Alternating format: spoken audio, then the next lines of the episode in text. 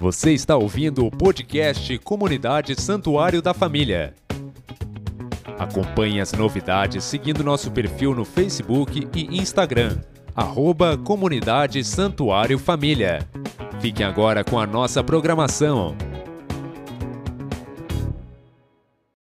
Abra tua Bíblia na Epístola Universal de Tiago, capítulo 1, e versículo 27.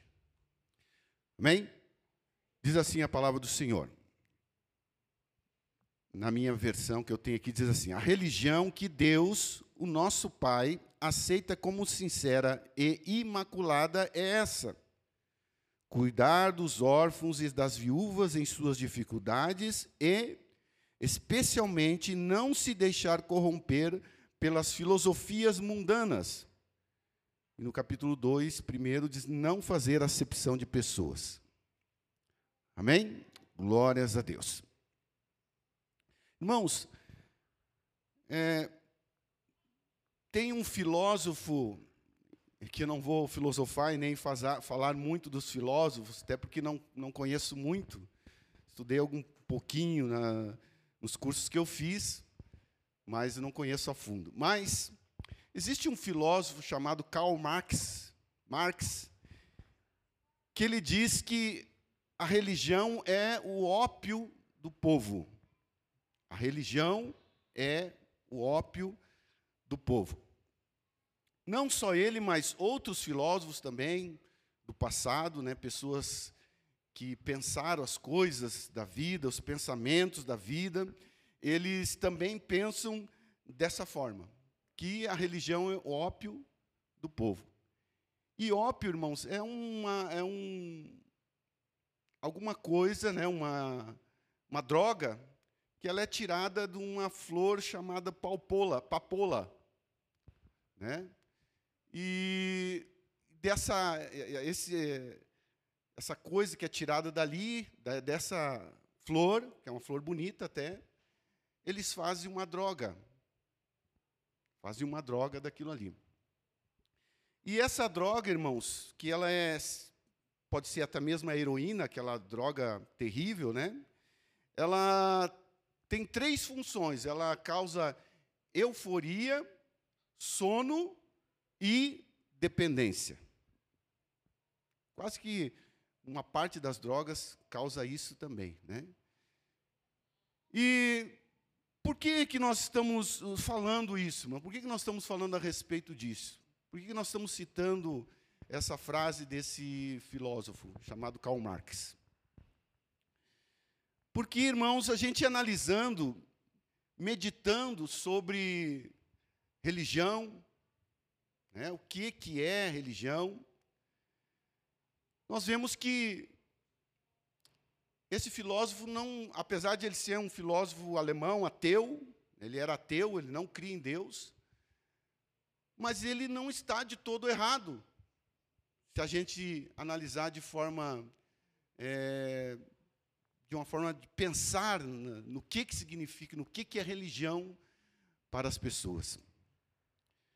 Por quê, irmãos? Porque a religião, irmãos, como ela se apresenta na sociedade, sobretudo nos dias de hoje, mas isso vem de, pelos séculos dos séculos. Muitas vezes ela é uma espécie de fuga para as pessoas. As pessoas se escondem atrás de um, uma religião para fugir de um verdadeiro encontro com Deus, de um verdadeiro de uma, de uma verdadeira intimidade com Deus. Então as pessoas se, se escondem atrás de uma religião, de uma religiosidade qualquer, e, e nós temos muitos, muitas religiões e também seitas, né? Onde as pessoas estão ali acobertadas muitas vezes pelo nome de uma religião. As pessoas têm os seus problemas, as pessoas têm as suas necessidades, as pessoas têm este afastamento de Deus, né? E por isso elas buscam uma religião. Elas frequentam uma religião. E uns dizem: Eu sou muito religioso. Outros dizem: Fulana é muito religiosa. É? Outros dizem, batem no peito e dizem assim: Olha, eu tenho a minha religião já, eu não preciso de nada, não preciso de mais nada, eu tenho a minha religião já. É, bate no peito e se vangloriam daquela, daquela circunstância, daquela, daquele status que eles estão vivendo ali de extremamente religiosos. Até ontem, ainda, estava conversando com uma senhora amiga, e ela disse assim que o médico dela era um médico muito bom, porque ele era um médico muito religioso. Né? Achei interessante aquela colocação dela ali.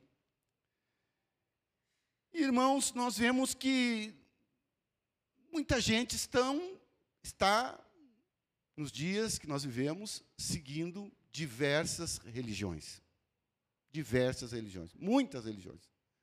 São criadas também religiões em cima de religiões. E pessoas que dizem: eu vou religiosamente à missa. Porém, tem outros que dizem: eu vou religiosamente ao culto. E não, não obstante o nome de onde as pessoas vão,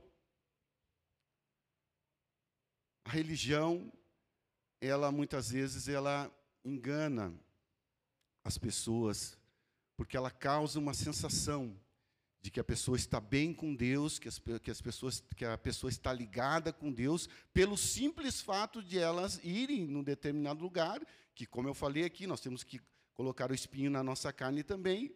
Muitas vezes a pessoa diz: "Ah, eu vou religiosamente na missa lá, e eu vou religiosamente no culto também" porque ela transcende a questão de placa, né, de denominação e etc. Mas a gente começa a pensar e começa a analisar e pensar assim, que que a palavra de Deus fala a respeito de religião? E a palavra de Deus ela tem resposta para todos os problemas, todas as necessidades, todos os dilemas da humanidade. O teu problema aí, irmão, que você tem, a palavra de Deus tem a resposta, amém, irmãos? Tem resposta. Não, pastor, mas é complicado. Não, mas a palavra de eu afirmo categoricamente que a palavra de Deus tem a resposta para todos os problemas. E o que essa palavra de Deus que nós tanto falamos aqui, e que tanto nós cremos, e que tanto nós carregamos para cima e para baixo, e a lemos, e analisamos essa palavra e absorvemos, tentamos absorver o máximo essa palavra, o que, que essa palavra fala a respeito de religião? E aí nós voltamos ao versículo que nós lemos no começo de Tiago, Epístola Universal de Tiago, no capítulo 1, versículo 27. Nós lemos aí e diz assim que a religião que Deus o Pai aceita como sincera e imaculada é esta: cuidar dos órfãos e das viúvas em suas dificuldades e especialmente não se deixar corromper pelas filosofias humanas. Amém? Então a palavra de Deus fala sobre religião também aqui. Mas nos parece tão pouco que Tiago falou sobre religião. Mas tem muita coisa na Bíblia Sagrada, no Novo Testamento, nos ensinamentos de Jesus, falando sobre religião. Obviamente, nós não vamos esgotar o assunto hoje, não, ter, não temos condição, né? Mas nessa simples palavra aqui de Tiago, irmão, desse versículo, ele sintetiza como é que Deus quer que seja essa religião. Como que o Deus Pai, o nosso Pai, ele aceita a religião. Ou qual a, religião que o nosso Deus Pai aceita? Para Deus também, irmãos, eu entendo assim, tudo tem condição. Não pode ser de qualquer jeito. Nosso Deus não aceita as coisas de qualquer jeito. Nós temos que tomar algumas decisões, algumas atitudes. Ele aceita o pecador quando vem, né? Tem uma canção que nós eu venho como estou, eu venho como estou, porque Jesus por mim morreu. Eu venho como estou. Então você chega, mas quando você chega na casa do Senhor, que você aceita esse Senhor Jesus Cristo como o teu Salvador pessoal, há um processo que começa a acontecer na tua vida de transformação.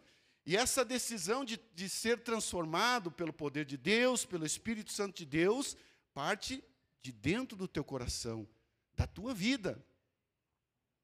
Deus não vai descer lá no céu e vai tomar a decisão por ti, não. Não faz isso, Deus não faz isso. Há uma condicional. E a questão da religião também é colocada aqui por Tiago com muita sabedoria.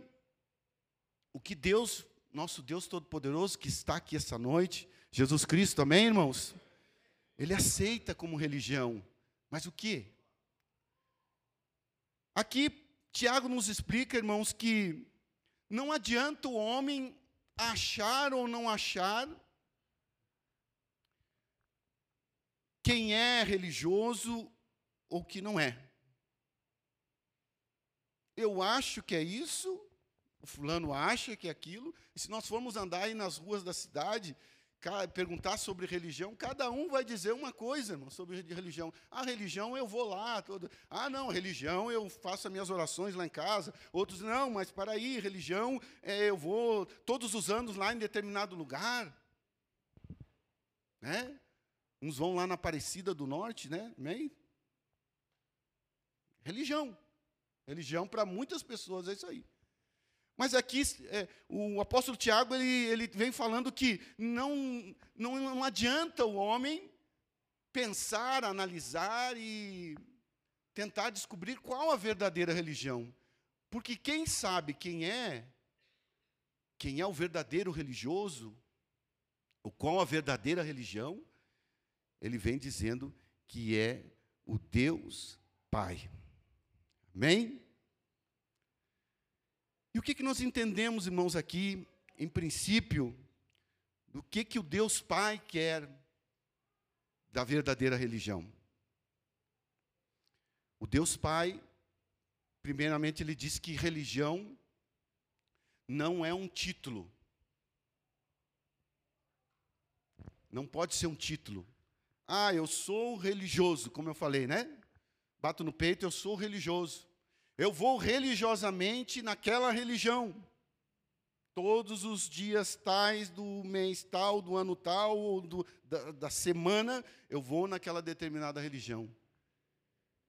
É, são títulos, são rótulos.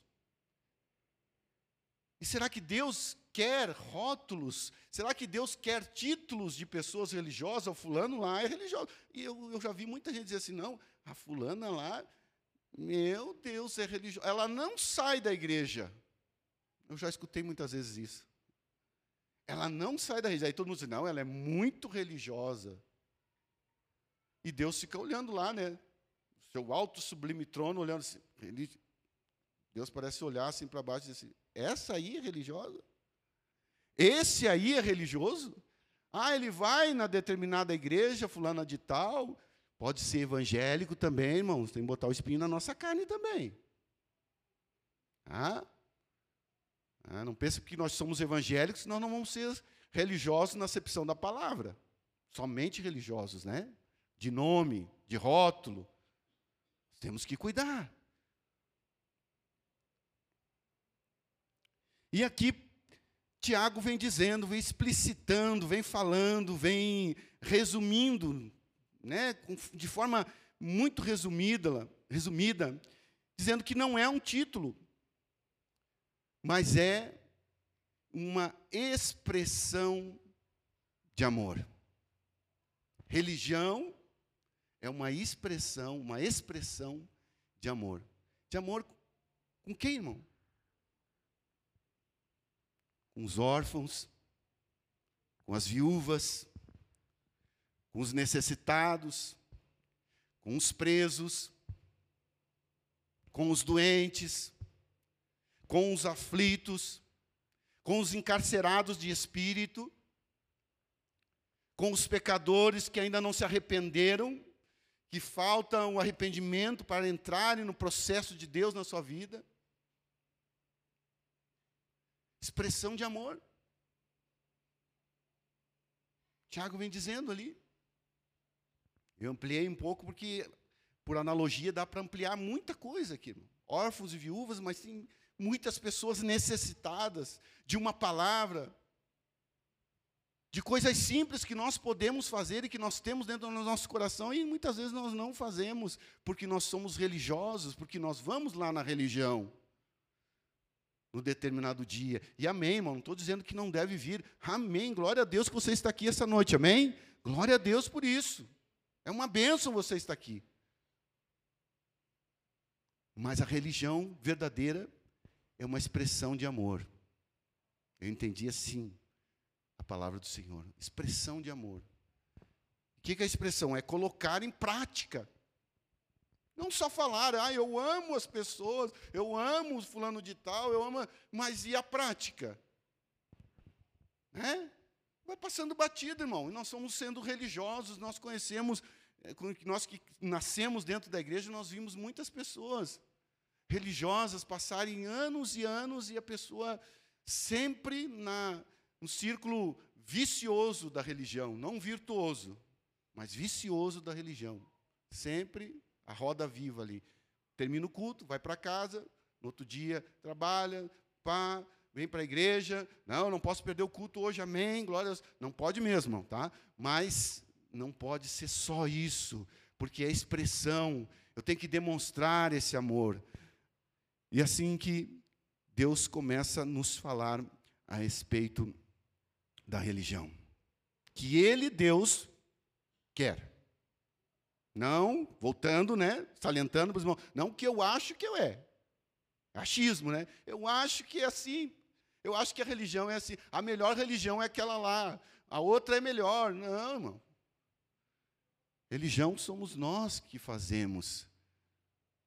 Nós que atuamos nessa religião conforme Deus quer que seja.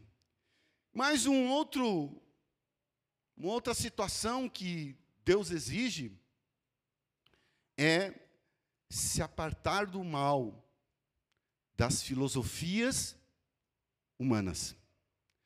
Por que se apartar do mal das filosofias humanas? Por quê? Porque o mundo que nós conhecemos aí, irmãos, esse sistema do mundo que você está vendo que está cada vez mais indo para o abismo, é ou não é verdade? Amém?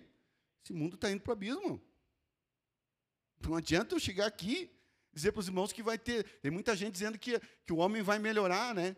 O homem está melhorando, está num processo de melhora. Não sei de onde. É só tragédia humana que nós vemos, infelizmente, nessa sociedade. Que Deus tenha misericórdia de nós. A destruição da família. Ainda escutei esses dias no mercado, né? uma senhora conversando com uma outra bem alto assim, daí uma perguntou para a outra, disse: "Escuta, a tua filha, né? Entendi que era filha dela. A tua filha casou?" Daí ela outra olhou assim: "Não. Esqueça, ninguém casa mais." Eu disse: "Misericórdia." Ninguém casa mais. Né? Casamento é uma instituição divina, irmão. Casamento é algo instituído por Deus. Ah, no jardim do Éden, uma instituição divina. E o homem tem acabado com o casamento. Tem tentado acabar, não tem conseguido, mas tem tentado paulatinamente acabar. E as pessoas que ainda casam se divorciam muito rapidamente, porque não estão sendo verdadeiramente religiosos conforme Deus quer que sejamos. Esta é a filosofia humana. De dizer que o casamento não existe mais. E as pessoas escutam isso e dizem assim: é, realmente não, não existe mais. Então eu nunca mais vou me relacionar com ninguém, ou vou viver uma vida aí muitas vezes, perdão da palavra, promíscua, né? Vivendo aí seu bel prazer, e agora no carnaval, irmão, nós vamos ver. Coisas terríveis acontecendo. Ou, oxalá não aconteça tanto, né? Então, isso é filosofia humana. E a palavra de Deus nos diz que o mundo jaz no maligno. Não sei se os irmãos já foram, não sei se não, quase todos os irmãos aqui já foram, no cemitério. Lá no cemitério diz assim: aqui jaz fulano.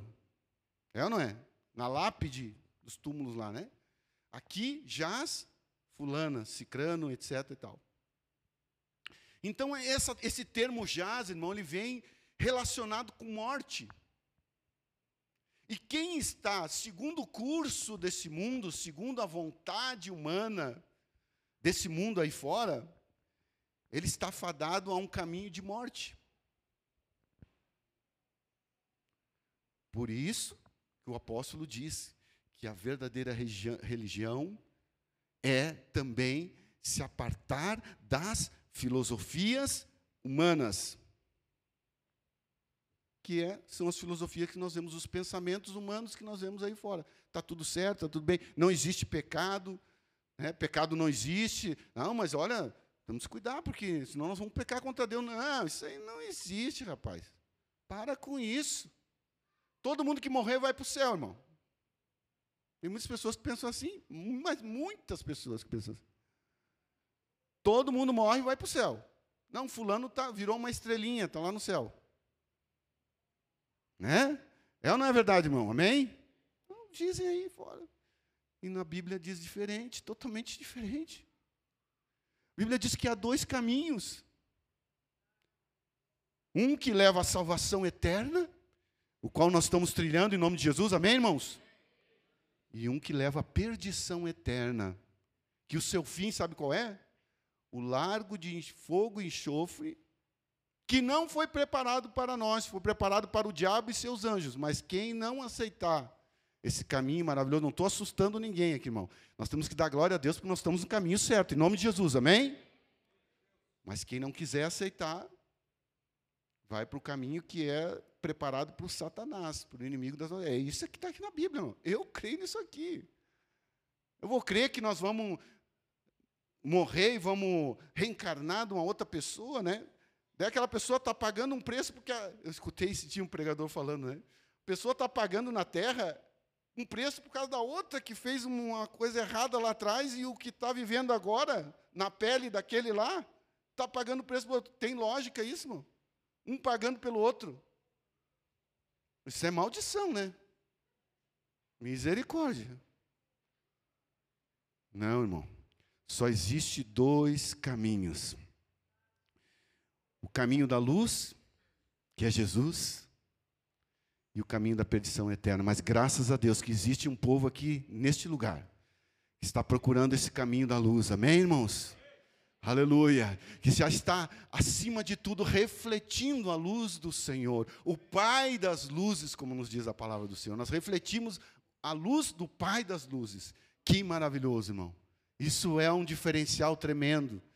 É uma opção maravilhosa que você tomou na tua vida. E nunca, digo para você, em nome de Jesus essa noite, nunca troque esse caminho por outro caminho. Amém, irmãos?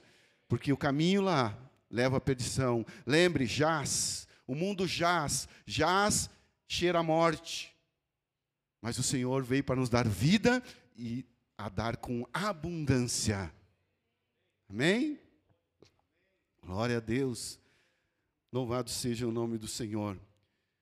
Nós vamos ver alguns exemplos aqui, baseados na palavra do Senhor, de como Jesus diferenciou as questões da religião. Né? E o primeiro exemplo que me veio à mente, irmão, foi a mulher samaritana. Se você quiser a tua, abrir a tua Bíblia em João 4, 19. Livro do apóstolo João, né? Evangelho do Senhor Jesus Cristo, 4 e 19 em diante.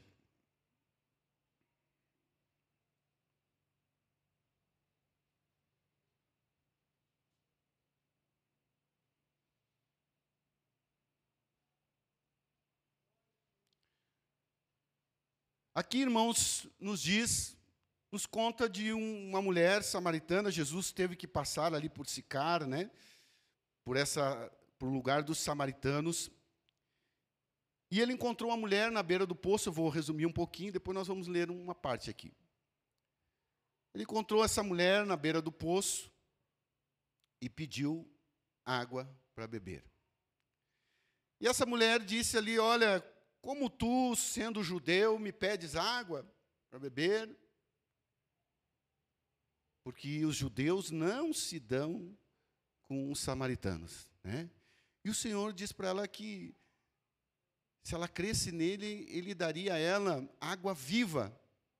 Que a água que ela bebesse daquele poço, amanhã ou depois ela teria sede, mas se ela bebesse da água que ele poderia lhe dar, ela jamais teria sede. Foi isso que Jesus respondeu para ela. E começou um diálogo ali com ela, maravilhoso. Um... Qual o diálogo que Jesus tem com uma pessoa que não é maravilhoso, né? Jesus começou a olhar para o coração daquela mulher, sondar, escrutar o coração daquela mulher. E, naquele momento, Jesus foi profeta na sua vida. Né? E ele relatou o drama daquela mulher. Ela tinha tido cinco maridos, e aquele marido que ela tinha não era seu marido. E começou a profetizar, revelar a vida daquela mulher, porque ele tinha um plano com ela. Assim como o Senhor tem um plano com as nossas vidas, amém, irmãos? Com cada um de nós aqui. Isso que é maravilhoso, irmãos. Miseráveis que nós somos, e o Senhor tem um plano com as nossas vidas.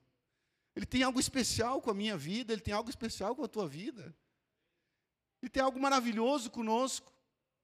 Aquela mulher dá, assim, dá a entender que era uma mulher da vida, uma mulher pecadora. Alguns dizem, alguns teólogos dizem que ela foi naquele horário, que era do meio-dia, que ninguém ia, as mulheres não iam naquele horário pegar água. Ela foi para se esconder da sociedade, porque com certeza era criticada por muitas mulheres ali, porque não aceitavam a situação triste que aquela mulher vivia. E o Senhor implementa um diálogo com ela.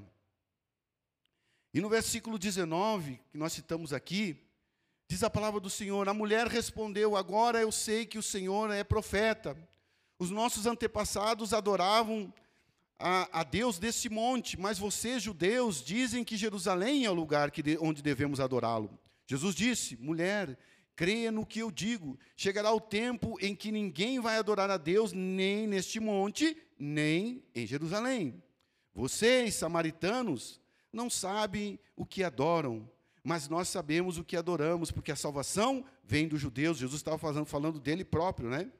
Mas virá o tempo, e de fato já chegou, em que os verdadeiros adoradores vão adorar o Pai em espírito e em verdade. Pois são esses que o Pai quer que o adorem. Deus é espírito e por isso os que o adoram devem adorá-lo em espírito e em verdade. A mulher respondeu: Eu sei que o Messias chamado Cristo tem de vir. E quando ele vier, vai explicar tudo para nós. Então Jesus afirmou: Pois eu que estou falando com você sou o Messias. Amém? Que diálogo maravilhoso. Uma mulher que com certeza não tinha mais esperança na sua vida. E de repente o próprio mestre chega, né, sorrateiramente na sua vida, digamos assim, de uma maneira toda especial na sua vida, implementa um diálogo com ela que ela nunca pensou que ela poderia ter, porque os judeus não se davam com os samaritanos. Mas aquele homem que estava ali, ele tinha algo de especial que era nada mais, nada menos que ser o próprio Deus falando com aquela mulher. E o próprio Deus fala conosco, queridos. Basta que abramos o nosso coração para Ele. Jesus está aqui essa noite para falar com cada um de nós, para nos dar vitória nos nossos questionamentos, nas nossas dúvidas, nos nossos enigmas, nos nossos dilemas, nas nossas perguntas, nas nossas necessidades, o Senhor está aqui. Jesus estava ali para dar uma, fazer uma mudança de vida, trazer uma mudança de vida para aquela mulher. Mas o interessante dessa mulher, irmão, que ela sabia de tudo, tudo de religião. Se você ler tranquilamente esse esse capítulo aqui, você vai ver que essa mulher ela entendia tudo de religião. Ela sabia que na tradição dos samaritanos, os samaritanos adoravam a Deus só lá no monte Gerizim, que era o monte da adoração dos samaritanos. Ela sabia também que os judeus, pelas suas religiosidades ou pela sua religiosidade, adorava a Deus somente em Jerusalém. Ela conhecia a palavra, ela era uma mulher religiosa. Porém, queridos, o Senhor disse para ela, em síntese, em suma, que agora todos deveriam adorar o Pai em espírito e em verdade. Amém? Espírito e em verdade. Jesus estava dizendo, irmãos, que não é aqui e nem lá que nós vamos adorar o Pai. Não é neste lugar, nem naquele outro lugar lá que nós vamos adorar o Pai. Que nós não precisamos ir em determinado lugar para ir lá, naquele lugar, só naquele lugar nós vamos adorar o Pai. Mas Jesus estava dizendo que a nossa vida, né, tem que ser integralmente para adorar o Pai. Amém, irmãos? A nossa vida. Por quê? Porque Jesus fala no Espírito. E no Espírito nós temos que viver toda a nossa vida. Onde nós estamos, nós temos que adorar o Pai. E não obstante se nós estamos aqui num quadrado, irmão, numa casa simples ou numa igreja muito bonita, com ouro, com prata nas paredes, e não obstante o lugar que nós estamos, não importa. Importa que onde nós andemos, nós devemos adorar o Pai. Com o que, queridos? Com a nossa vida, amém, irmãos? Com aquilo que nós fazemos, com o nosso amor expresso, com o nosso desviar do mal, como eu tenho falado aqui. E aí nós estamos adorando o Pai em espírito, não é lugar, não tem lugar específico, mas todos os lugares são maravilhosos para que nós possamos adorar esse Deus Todo-Poderoso que nós servimos, que está aqui essa noite. Em nome de Jesus eu te digo isso. Amém? Glórias a Deus. Em outra passagem, irmãos, Jesus curou no sábado. E para o judaísmo, aquela atitude de Jesus não era correta. Eles seguiam religiosamente a lei de Moisés, que diz que não era para ninguém fazer nenhuma tarefa no sábado. E eu já escutei dizer de algumas pessoas que foram lá, que no sábado, né, os elevadores, até os elevadores, eles param em todos os andares automaticamente para as pessoas não terem o trabalho de apertar no botão para parar no, no andar. Eles chegam a esse cúmulo, né? E Jesus cura no sábado. Aquilo era uma afronta, irmão. Abra a tua Bíblia aí, em Lucas capítulo 14, versículo 1 e 6. Diz assim a palavra do Senhor: Aconteceu num sábado que, entrando ele em casa de um dos principais dos fariseus para comer pão, eles o estavam observando. E eis que estava ali diante dele um certo homem hidrópico. E Jesus, tomando a palavra, falou aos doutores da lei e aos fariseus, dizendo: É lícito curar no sábado? Eles, porém, calaram-se. e tomando-o, o curou e despediu. E respondeu-lhes, disse, e respondendo-lhes, disse: Qual será de vós que, caindo-lhe num poço, em um dia de sábado, o jumento ou o boi o não tire logo? E nada lhe podiam replicar sobre isso.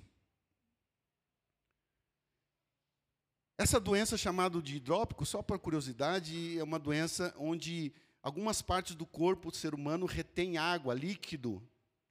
Né? Hidro vem água, né? vem de água. E pode ser até na região do abdômen, na barriga, né? que comumente nós conhecemos aqui como barriga d'água. Né? Muitas crianças, assim, lá, principalmente lá nas regiões mais pobres da, da, desse nosso país. Mas o que, que aconteceu aqui nesse lugar, irmãos? Os judeus não queriam. Estavam ali os principais da sinagoga, os religiosos rotulados como tal. Aqueles homens que tinham o poder de estar na frente daquele povo, do povo judaico, da nação judaica, da, da religiosidade judaica.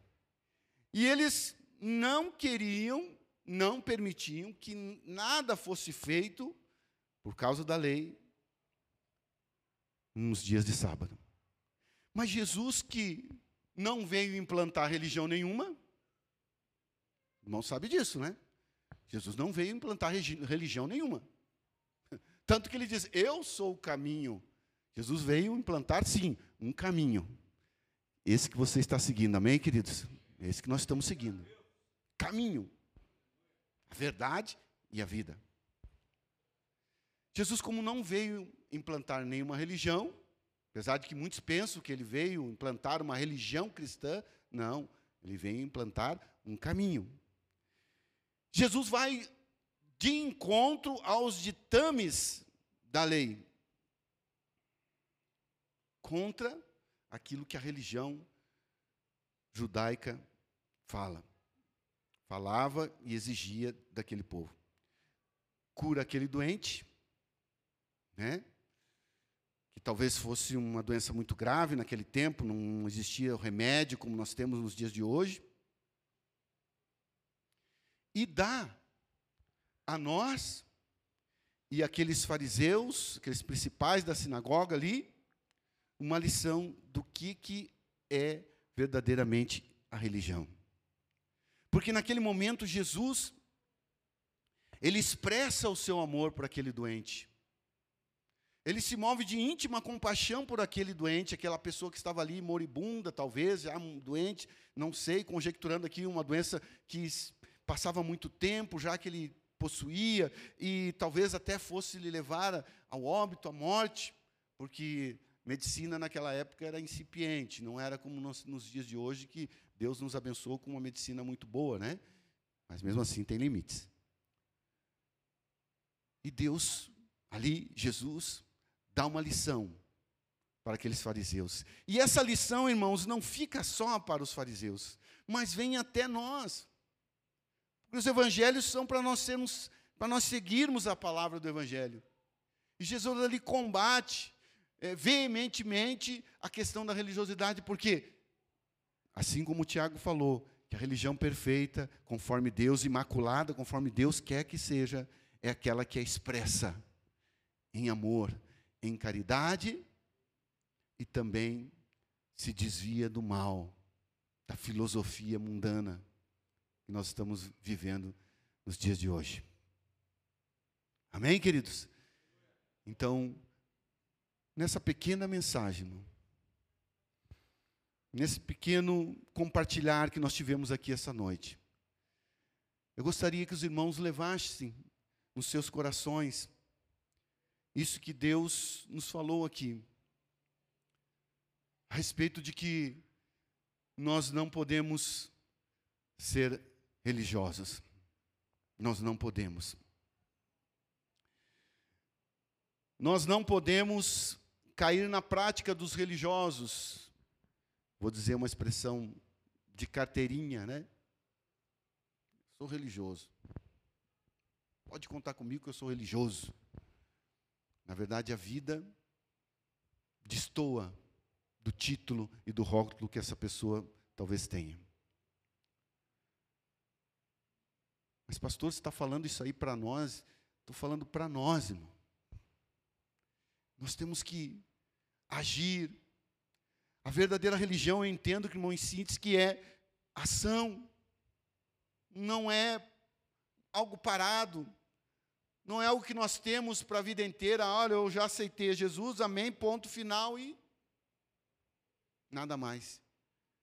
Mas não, a religião, ela tem três pontinhos.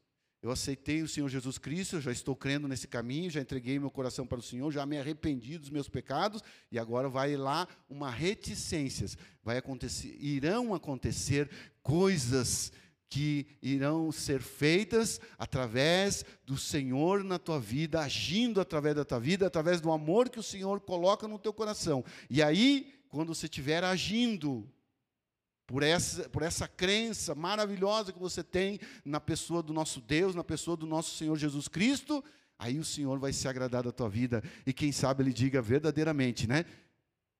Aquele é um religioso. Por quê? Porque ele está atuando como religioso. Ele está tomando atitudes como um religioso. Olha as ações dele. As ações dele são de um religioso. É?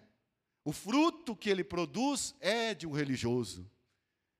E aí Deus, quem sabe, possa dizer: não, esse ali, ele demonstra a verdadeira religião. A religião, irmãos, ela dá uma falsa impressão que a pessoa está bem. É sério isso, irmão. Em nome de Jesus eu estou dizendo isso para você. A religião, como é vista, por muitas pessoas, ela dá uma falsa ideia de que a pessoa está bem. Por quê? Porque ela vai lá na religião dela, senta lá, escuta, né? Ah, repete, repete, escuta, escuta, repete, repete, escuta, escuta, depois vira as costas, vai para casa e a vida dela é a mesma. E às vezes até pior porque ele, ela sai falando daquela pessoa que está ali ministrando alguma coisa para ela. Está falando mal, não, fulano é isso, isso e aquilo. Então a religião ela, ela causa uma falsa ideia de que a pessoa está bem. Não, estou bem porque eu estou indo lá na religião. Eu estou bem porque eu estou fazendo alguma obra de caridade pura e simplesmente. E não é isso que Deus quer, porque nós temos que amar as pessoas, como eu falei. Isso que nós fazemos aqui, isso que nós fazemos para os missionários, isso que nós fazemos com as fiel, né? Dentro das nossas possibilidades. É uma benção. Mas tem a outra parte da religião, que é se desviar do mal. Se afastar das filosofias mundanas, porque o mundo jaz no maligno. E eu não quero ser morto, mas eu quero ser vivo. Amém, irmãos? Não vivo só na nessa carcaça aqui, mas vivo perante Deus. Porque Paulo dizia: para mim o morrer é Cristo e o viver é ganho. Paulo dizia assim: para mim morrer é Cristo. Se eu precisar morrer por Cristo, glória a Deus. Se eu precisar morrer por não negar a minha fé, glória a Deus. Como os nossos cristãos lá do passado fizeram, né? Foram tragados nas bocas dos leões, foram queimados a fogo em praça pública por não negarem a sua fé.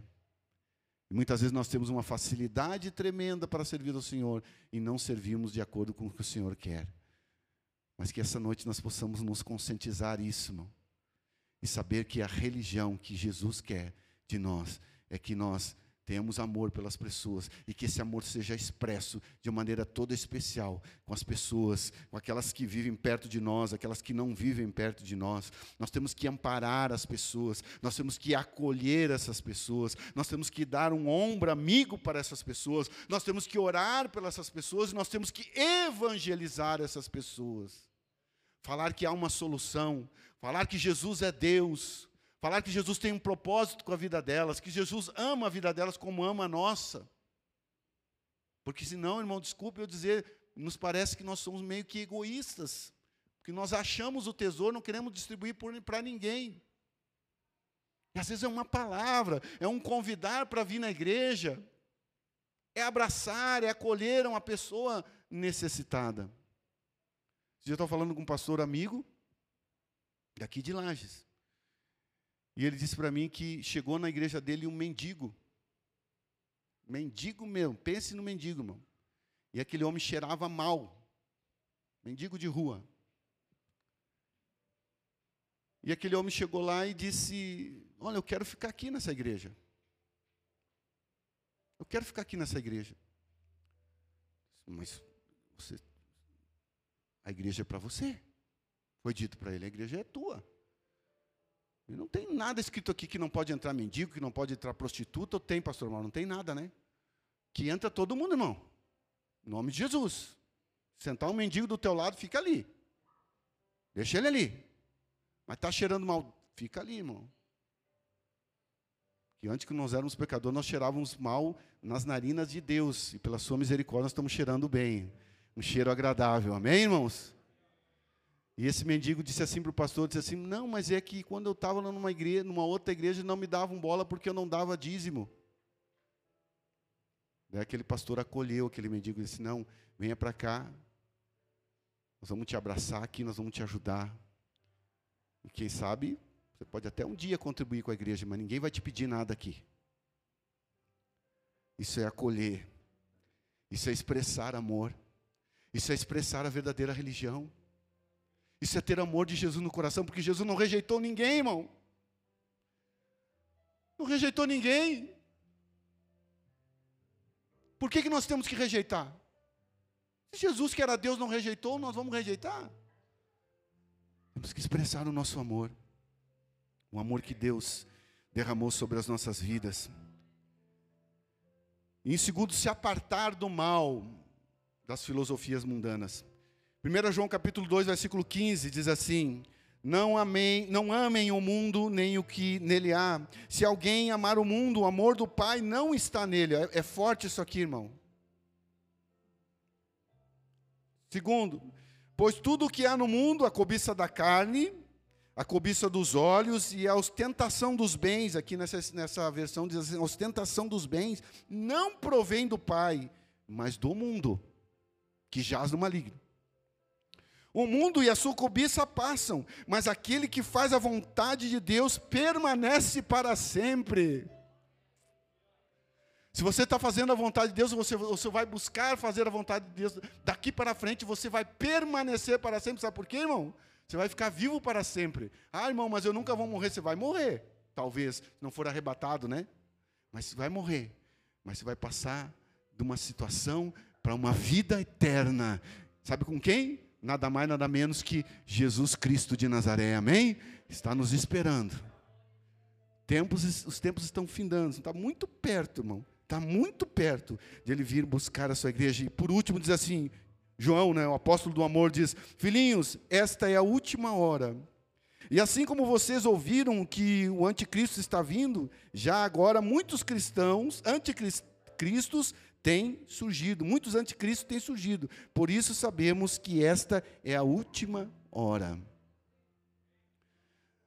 Então, logo, logo nós vamos partir daqui. Mas que o Senhor nos veja o adorando em espírito e em verdade, em todo tempo, não é aqui nem acolá, é em todos os lugares, que tudo que façamos, façamos para a honra e glória do nome do Senhor Jesus. Amém, queridos?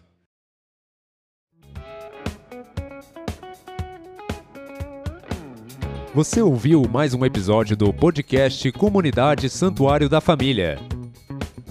Sinta-se convidado para participar de uma de nossas reuniões. Saiba mais no nosso site comunidadesantuariofamilia.com.br. Esperamos por você!